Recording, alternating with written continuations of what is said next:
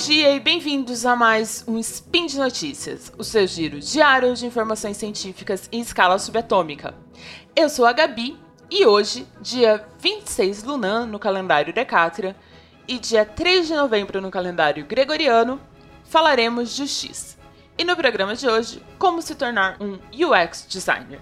Dicas de leitura para quem está começando na área e como montar o famigerado portfólio. Speed Notícias.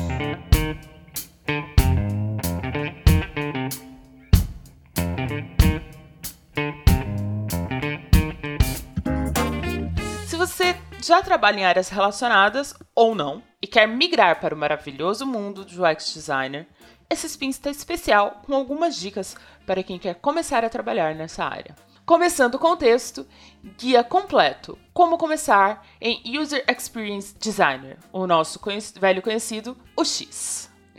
É, esse texto, ele é do uxdesigner.cc Brasil. Ele foi escrito pelo Fabrício Teixeira, que produz conteúdo da área há muito tempo. E ele é diretor, diretor criativo de UX. Enfim, ele tem bastante experiência na área. E ele fez um compilado em forma de passo a passo para quem quer começar na área.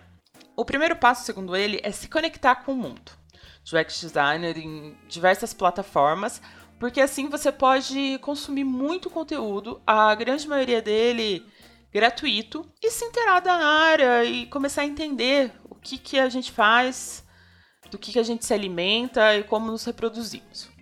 É, um, um, lugares muito bons para ler sobre o que os profissionais da área dizem é o Twitter, melhor rede, e o Medium.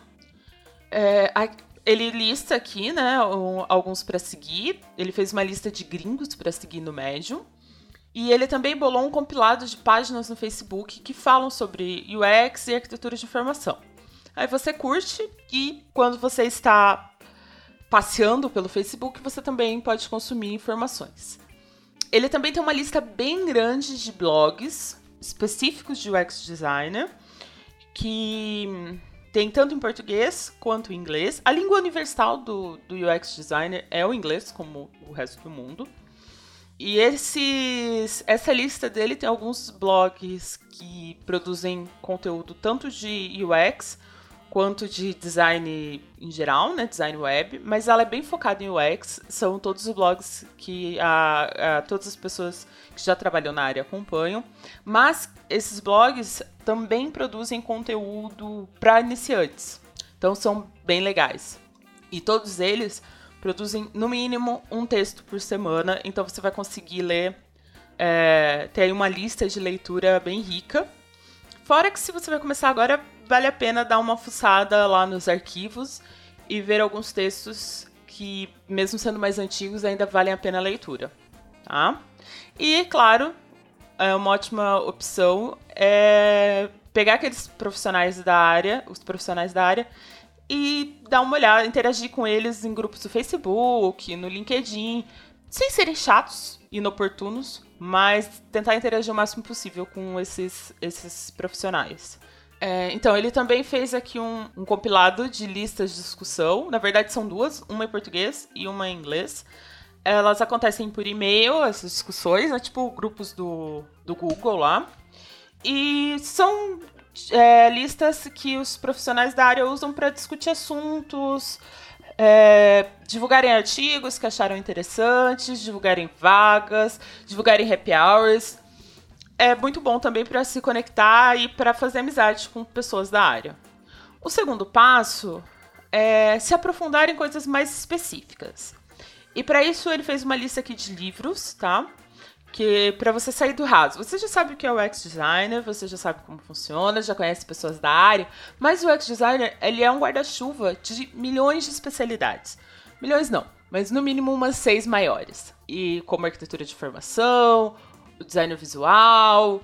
É, se você pesquisar aí guarda-chuva de X no Google, você vai ver as principais hastes. E aí você pode se aprofundar em uma delas e se aprofundar dentro dessas áreas também, tá? Isso não é tão para iniciante, mas você já pode pelo menos dar uma olhada nessas áreas que existem.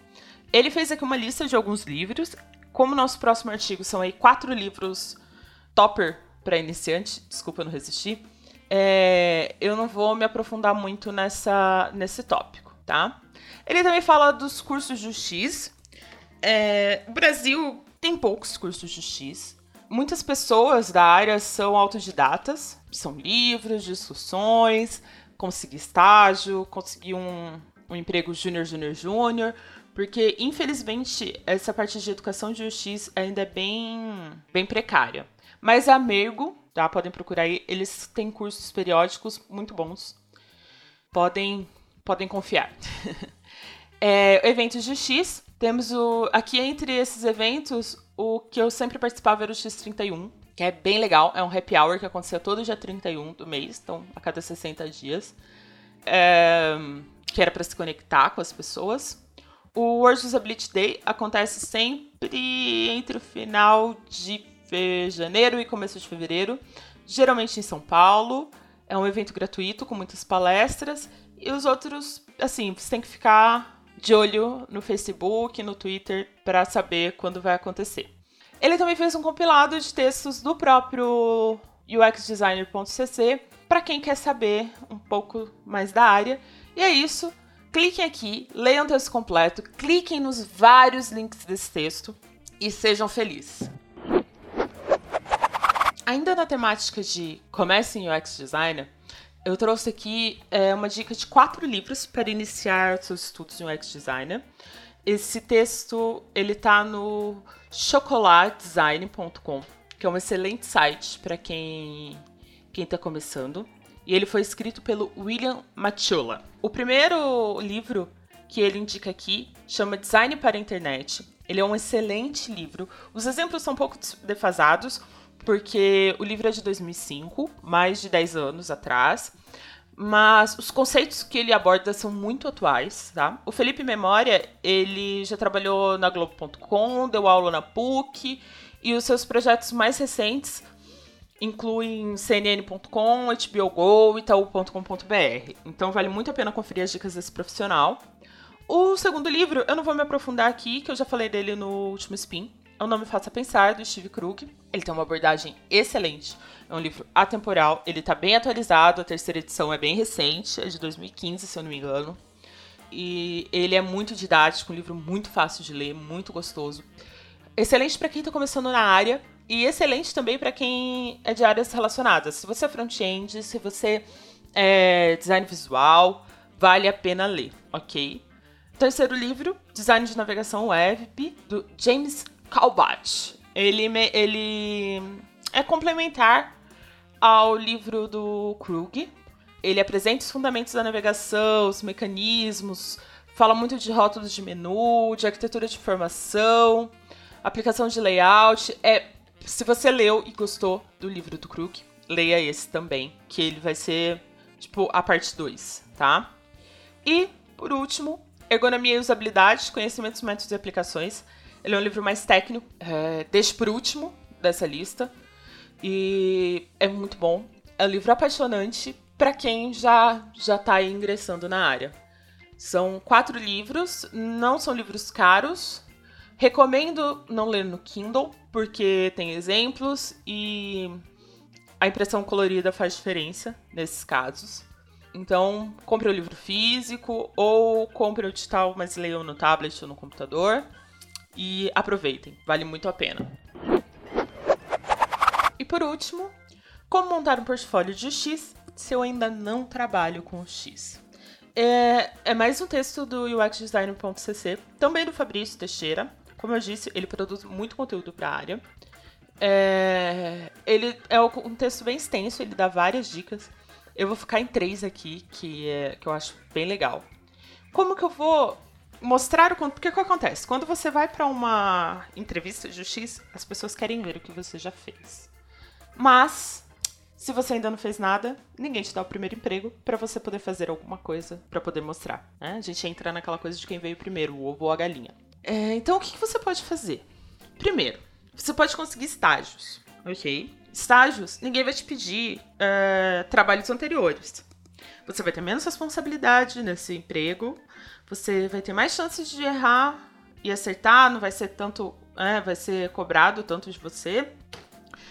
E ao mesmo tempo, você vai estar tá produzindo conteúdo, produzindo coisas que você vai poder mostrar para uma, uma vaga júnior e vai estar tá em contato com profissionais da área. Isso é muito importante. Mas, ah, Gabriela, eu não posso ser estagiário. Eu tenho minha faculdade para pagar, eu tenho contas, bolos, boletos, tudo estão vencendo. O que, que eu faço? Junto um dinheiro e se prepara para ficar aí seis meses estagiando, quatro meses estagiando. Ou seja júnior honesto. Se você já trabalha, se você já é designer visual, as coisas ficam mais fáceis. Você pode se candidatar para vagas de UX júnior e ser honesto. No geral, uh, as pessoas entendem isso. Falam, olha, eu tenho noções de UX, eu tô entrando na área, eu sou designer ou eu sou front-end, mas eu quero migrar, migrar para a área de UX, tá? Isso é comum, isso acontece e não é mal visto, tá? Você não vai perder a vaga por causa disso. Se a empresa realmente quiser um júnior, ela não vai ver problema de te contratar, ok? O segundo caminho é o trabalho voluntário. O que, que acontece? Você pode. Tem um site bem legal chamado Adote Briefing briefing, briefing, enfim, escolha sua pronúncia. É, ele é mais voltado para design visual, mas isso também pode acontecer para o X. Você, apesar de não existir assim, um site igual esse Adote um Brief, você pode fazer isso nos fóruns, nos grupos de Facebook, que é o quê? Uma ONG, uh, ah, uma empresa que trabalha com refugiados, com adoção de bichinhos, com coisa N, precisa de um site novo, mas não tem dinheiro para fazer bem feito. O que você faz? Você vai lá e se dispõe a fazer de graça, no seu tempo livre, o projeto de justiça daquela empresa. Em troca, eles liberam para você colocar no seu portfólio, ok? Isso é muito legal, você vai estar ajudando alguém e ainda assim produzindo conteúdo para o seu portfólio para você conseguir o seu primeiro emprego na área. E o terceiro modo que eu quero levantar aqui é faça projeto fictício.